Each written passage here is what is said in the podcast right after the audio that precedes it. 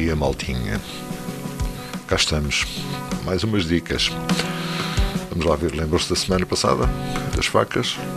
Hoje vamos usá-las. Vamos aos cortes principais que podemos fazer na culinária e que não custam nada a fazer, é só uma questão prática e ter uma boa faca e bem afiada, não esquecer essa parte.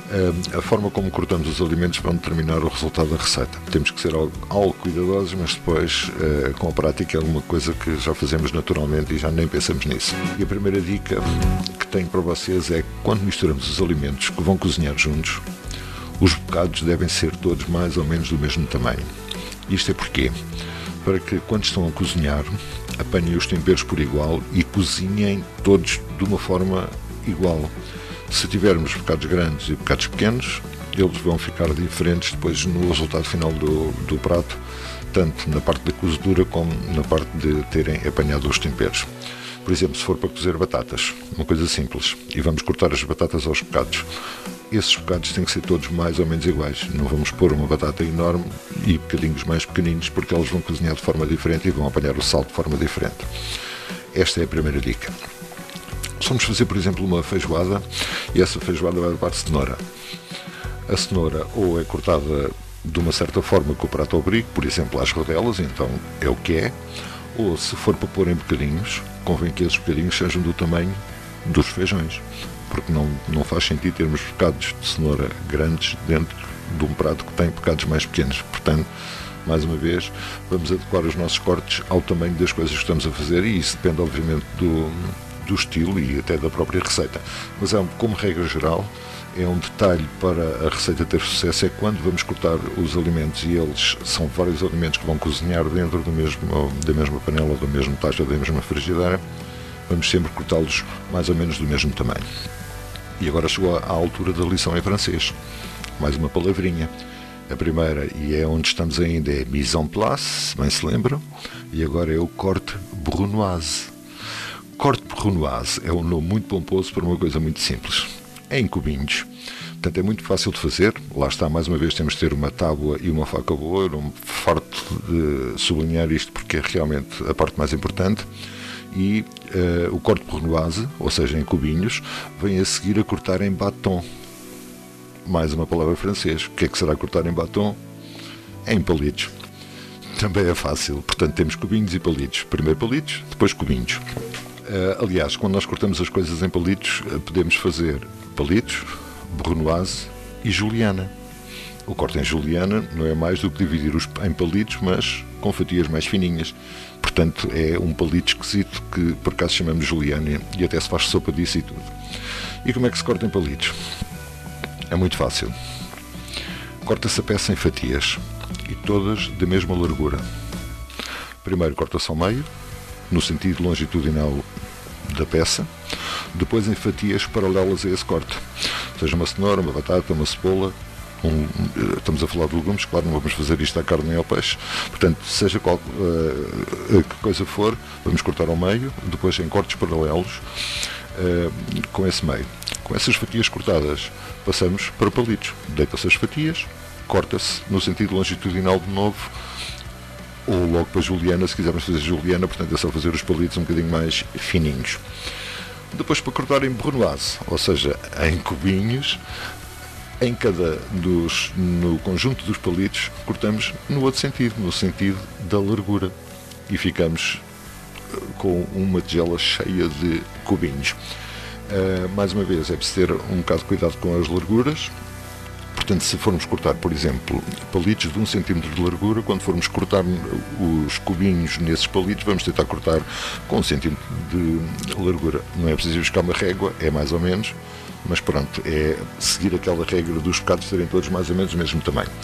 Eu não costumo fazer isto, mas há quem faça que é parar a peça, por exemplo, uma batata, cortarem a parte redonda da batata e descartam, mandam-na fora, pura e simplesmente, uh, para ficarem com o pipo, que é mais fácil de cortar. Eu costumo só cortar ao meio e depois faço, como expliquei há bocadinho, portanto, cortar os, fazer os, os cortes em fatias paralelas com aquele primeiro corte. Isto há uma razão pela qual se faz isto, que é, uh, quando se corta a peça ao meio, ficamos com uma base que encostamos essa base à tábua e cortamos em palitos com a faca encostada à tábua. Isto para a peça não andar a fugir. Eu já vi muita gentinha cortar em palitos com a peça na mão. E a faca anda ali a trabalhar contra a palma da mão, o que é uma coisa extremamente perigosa e não faz nada bem à saúde. Por isso, faca e tábua. Não de madeira, mas de plástico, não esquecer. E a faca bem afiada. Portanto, corta-se a peça ao meio essa parte que fica cortada fica com a base e essa base fica deitada contra a tábua. Depois, a partir daí, cortamos em palitos e, por sua vez, se for caso disso, em, uh, no sentido da largura, em cubinhos. E pronto, já chega de dicas e não há mais franceses para hoje. Vamos, mas é atravessar o canal da Mancha.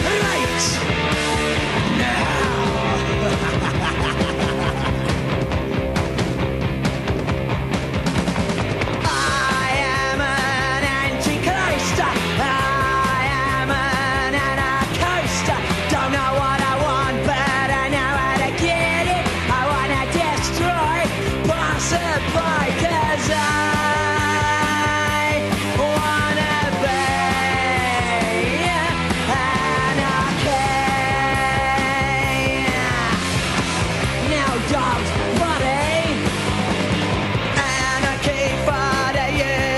Esta é a força dos Sex Pistols.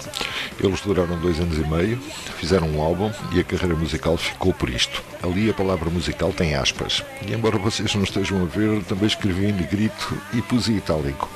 E nem preciso te explicar porquê, porque vocês ouviram. Era mesmo uma das particularidades do punk, o do it yourself. Não precisas nem deves saber tocar para te expressares. Reza a história que os Sex Pistols despediram o baixista porque numa conversa entre eles, uma conversa informal, o tipo confessou que gostava de Beatles. Então despediram-no. E foi por isso que entrou em cena Sid Vicious, figura mítica da era punk. Se a frase Live Fast, Die Young tem algum sentido, é quando é aplicada a Sid Vicious. Vou deixar ali o link, mas ficam já a saber que ele morreu com 21 anos. O que o punk trouxe passou as barreiras da música e chegou tão longe quanto a moda com roupas e adereços fabricados por eles próprios, muitas vezes com coisas nada uh, normais, e o design com a utilização de materiais de promoção, por exemplo, uh, completamente fora do habitual. Principalmente na Europa, o punk também foi a banda sonora da rebelião contra o establishment, mas com ou sem intenção política clara ou moral bem definida, era contra e pronto. Eles gritavam a liberdade pessoal, a tal capacidade do it yourself que desprezava técnicos ou especialistas, seja do que for. A emancipação feminina também é de sublinhar nesta altura, porque teve um impulso bastante forte com a cena punk. E a Patti Smith, que ouvimos a semana passada, é um bom exemplo disso. Por todo lado nasceram bandas punk femininas, principalmente no Reino Unido, também algumas em França. Um, e por cá? Bem, estávamos em 77, por cá é o país dos grandes costumes e fez faísca.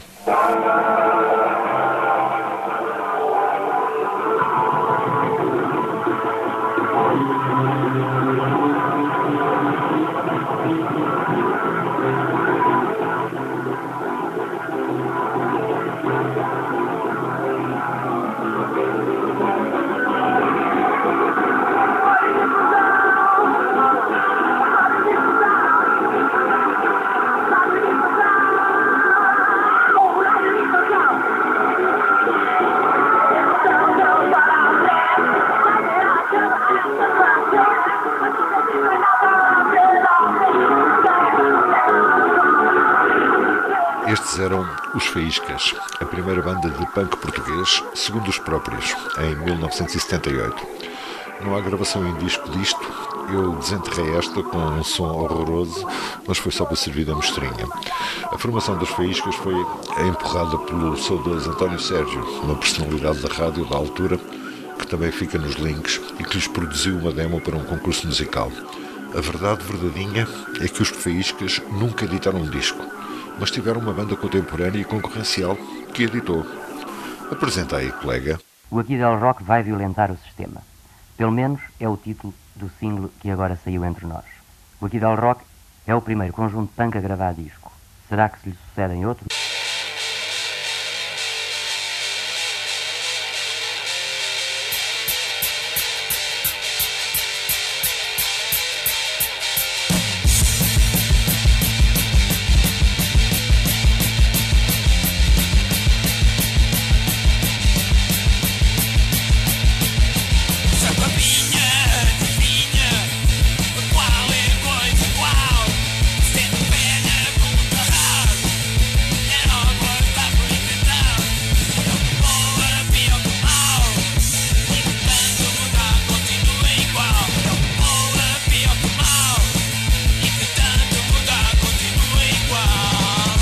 Aqui del Rock, punk português e o primeiro videoclipe por cá produzido.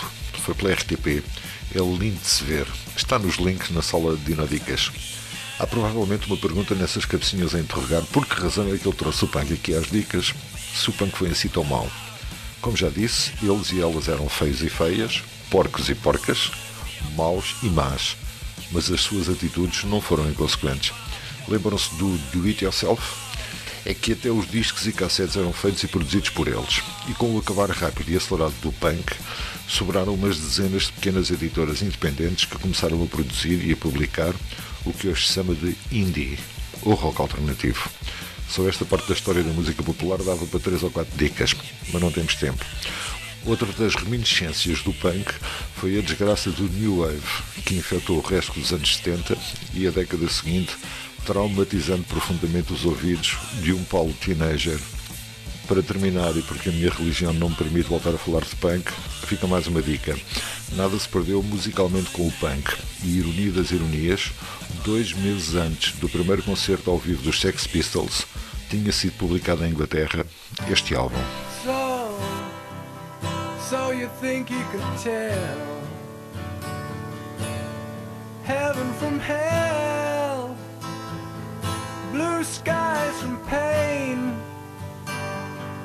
Can you tell a green field From a cold steel rail? A smile from a veil